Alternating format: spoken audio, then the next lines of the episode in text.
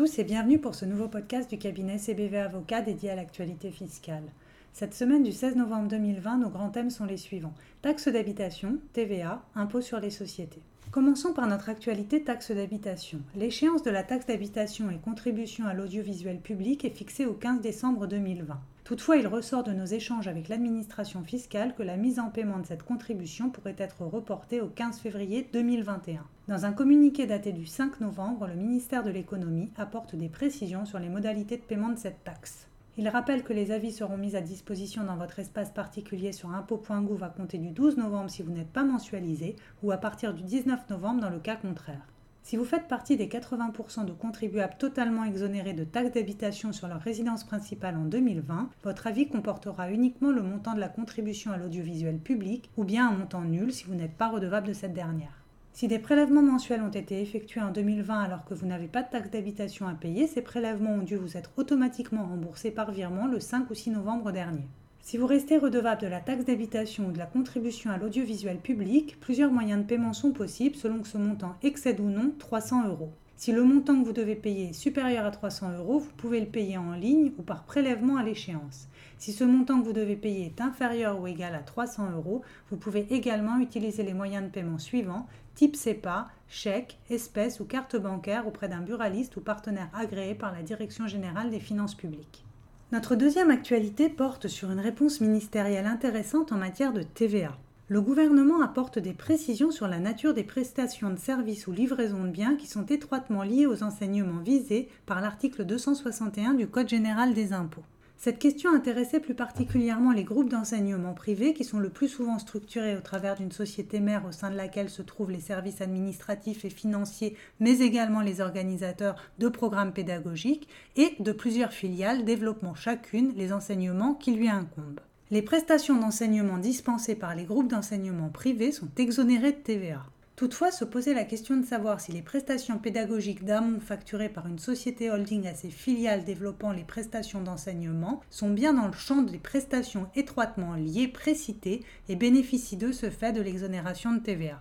Dans sa réponse, le ministre expose notamment que les prestations étroitement liées doivent être effectuées par des organismes de droit public. Dès lors, des prestations de services pédagogiques fournies par la société holding d'un groupe d'enseignement privé au profit de ses filiales ne sauraient bénéficier de l'exonération de la TVA au titre des prestations étroitement liées à l'enseignement. Notre deuxième actualité en matière de TVA porte sur une décision de la CJUE afférente au droit à déduction de la TVA des holdings mixtes.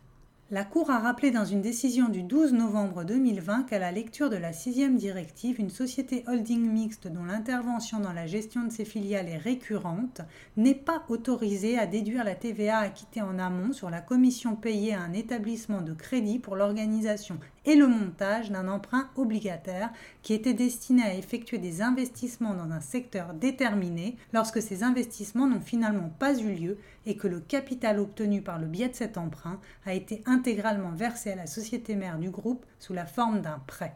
Évoquons maintenant une décision du Conseil d'État rendue le 13 novembre 2020 et portant notamment sur l'impôt sur les sociétés. Outre l'application du principe d'intangibilité du bilan d'ouverture du premier exercice non prescrit et de correction symétrique des bilans, la décision du Conseil d'État aborde la distinction entre compensation et substitution de motifs, le traitement d'un de fusion dans le cadre d'une opération de transmission universelle de patrimoine et l'imputation de moins-value à long terme.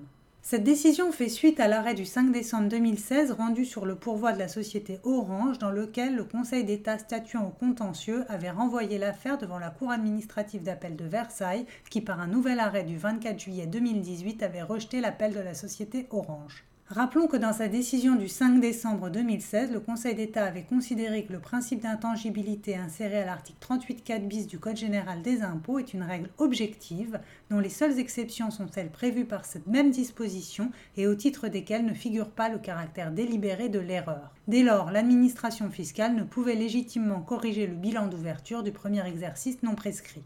Dans sa décision du 13 novembre 2020, le Conseil d'État rappelle que lorsqu'une première société est dissoute sur le fondement notamment de l'article 1844.5 du Code civil et sous le régime de faveur prévu à l'article 210A du Code général des impôts, par confusion de son patrimoine avec celui d'une seconde société, la seconde société est fondée à déduire une moins-value représentative de la perte réelle de valeur subie du fait de l'annulation des titres. En ce qui concerne l'application du principe d'intangibilité du bilan d'ouverture du premier exercice non prescrit et de correction symétrique des bilans, le Conseil d'État dégage le principe selon lequel la circonstance que la règle d'intangibilité du bilan d'ouverture du premier exercice non prescrit puisse faire obstacle à la prise en compte pour l'établissement de l'impôt de la reprise de provision est sans incidence sur le bien fondé de la déduction de cette moins-value. Il ajoute que le moyen tiré de ce que le mali technique serait sous-évalué à hauteur des provisions pour dépréciation enregistrées est sans incidence sur l'issue du litige. Enfin, il rappelle que si la compensation permet de maintenir le montant d'une imposition à la charge du contribuable, elle entraîne une modification de la matière imposable par rapport à celle initialement retenue par l'administration dans son redressement, alors que la substitution de motif conduit au maintien de la même imposition sur un autre motif que celui initialement retenu.